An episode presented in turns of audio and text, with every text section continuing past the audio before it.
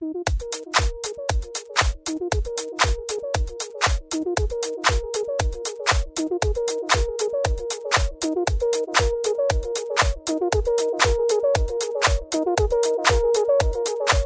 is Escape Channel.